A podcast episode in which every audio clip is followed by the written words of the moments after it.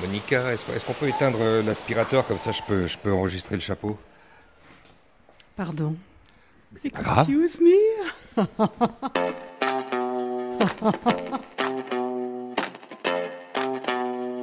Au micro, Alex en roue libre, afro-cubainement.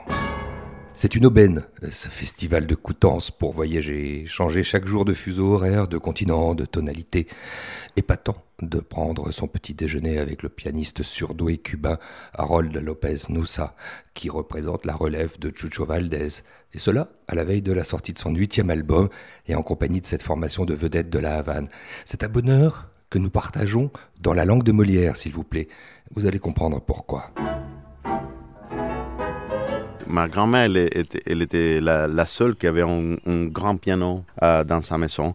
Donc, euh, j'ai passé pour, sa maison pour étudier dans, dans une demi-queue, parce que nous, à la maison, on avait un, piano à droite, donc c'était pas la même chose. Donc, c'est le piano que moi, aujourd'hui, j'ai dans ma maison.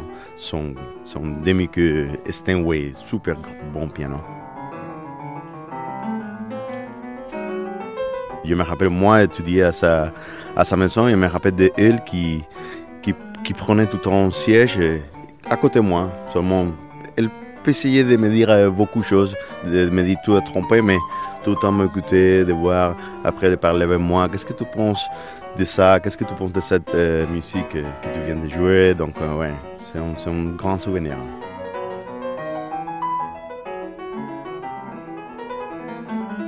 Ma grand-mère, elle, était française. Elle était venue vivre à Cuba dans les années 59, 60, au début de la révolution là-bas.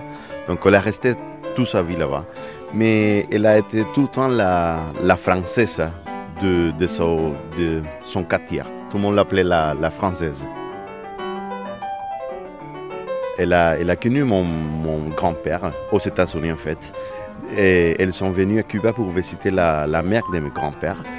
Et après, ils sont, euh, tombés amoureux de la révolution, de Cuba, des, des gens là-bas, de la façon de vivre. Donc, euh, ils sont restés là toute sa vie. Euh.